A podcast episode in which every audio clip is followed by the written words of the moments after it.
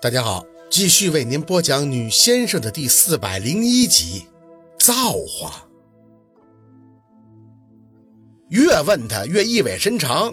宝四咬牙：“嗯，至少两条，最少。”说完，宝四心里还觉得不可能。他那意思不就是这是他心，或者是他的梦吗？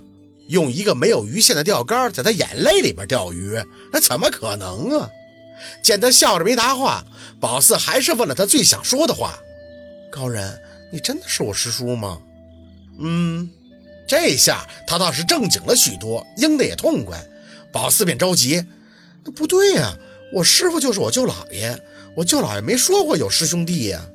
我与你师傅啊，早年曾入过一门，他算是我的小师弟吧。”宝四仔细的想着他的话。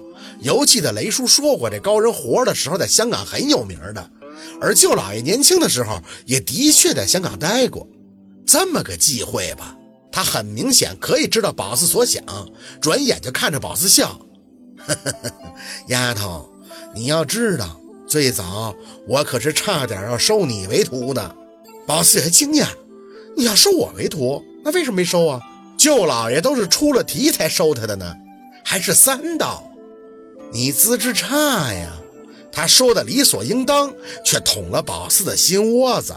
不过也是实话，说着他还很感慨的样子。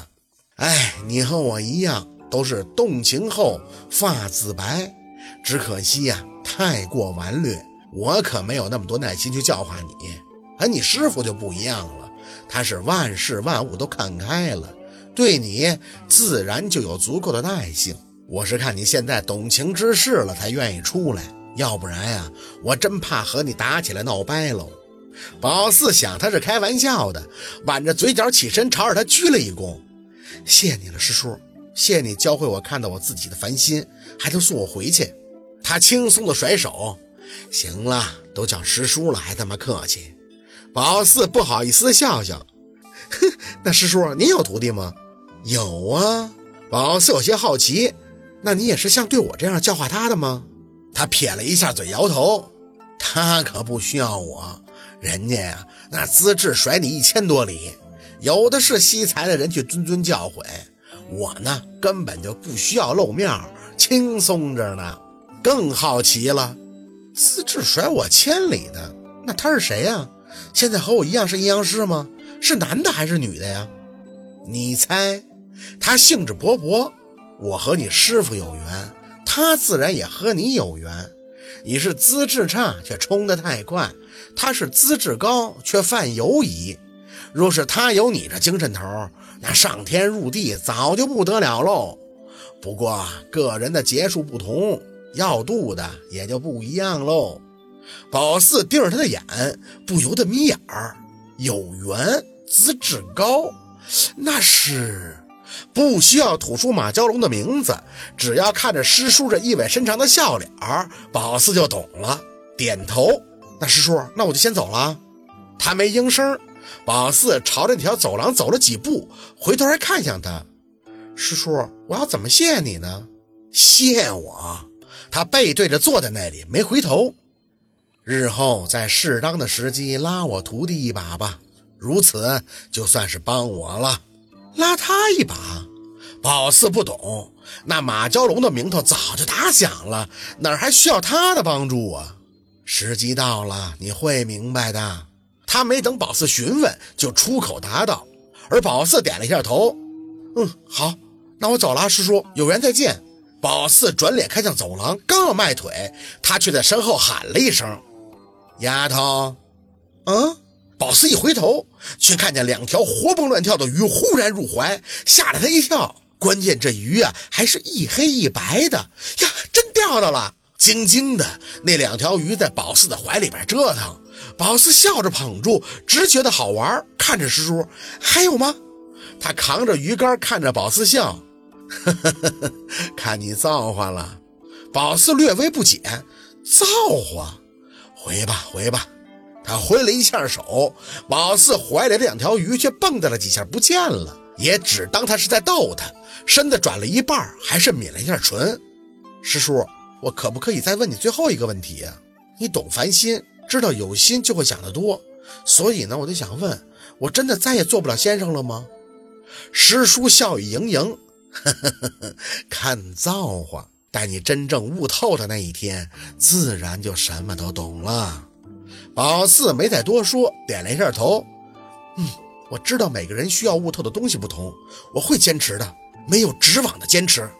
再见，师叔，跪下给他行了磕头大礼，深吸了口气，回身就朝着走廊而去。是个医院的走廊，十多步以后再回头。身后就没了那些花草雨水，宝四牵着嘴角，身体忽的就无比轻松，像是有某种指引，一路向前。然后推开了把头的房门，屋里很明亮，空气中都是茫茫的白光。这里边像个病房，隐约的辨认不是他那个卧室。脚下走着，看到了一张病床，是他。他正穿着病号服躺在床上，像是熟睡。陆二呢，则坐在一旁，握着他的一只手，满眼的憔悴。这是送他到医院了。白雾很亮，却有些遮挡视线。宝四抬手晃了一下，看着陆佩张口：“陆二。”声音有回响，陆佩却神色暗淡地看着病床上的人，没有回应。宝四移动着脚步坐在床边，身体。却自己躺下，那过程真的很惊恐。他居然自己躺到了自己的身体里了。哎，哎，很累，眼皮子很沉，也很黑。宝四，宝四，有声音远远的传出。宝四想回应，眼皮却重得厉害。陆二，我在，我在。他听到了陆佩的声音：“你要醒了吗？四宝，四宝。”他的声音断断续续，宝四拼命的发力，眼睛终于颤动的睁开，不是很亮，可却觉得很刺眼，貌似在黑夜里沉沦了许久，对这突如其来的光明极其的不适。宝四，宝四，陆佩明显惊喜的声音传出，他的脸瘦了一圈，下巴还有胡茬。陆二，嗓子哑的厉害，宝四懵懵的，还在适应环境以及脑子里那堆东西。是我，他握紧了宝四的手，在下一刻却又紧张的松开，脸上的笑意顿消，有些无措的起身。我去叫医生。等等，宝四伸出胳膊拽他，我没事儿，想跟你说几句话。陆佩的身体一僵，侧脸的薄唇抿成了一条直线。我知道你想说什么，宝四，只要你好好的，我什么都能答应你。过来，宝四有些着急，这身上怎么那么沉呢？拉着他的手腕，挣扎的坐起，还好身上没有什么瓶瓶罐罐。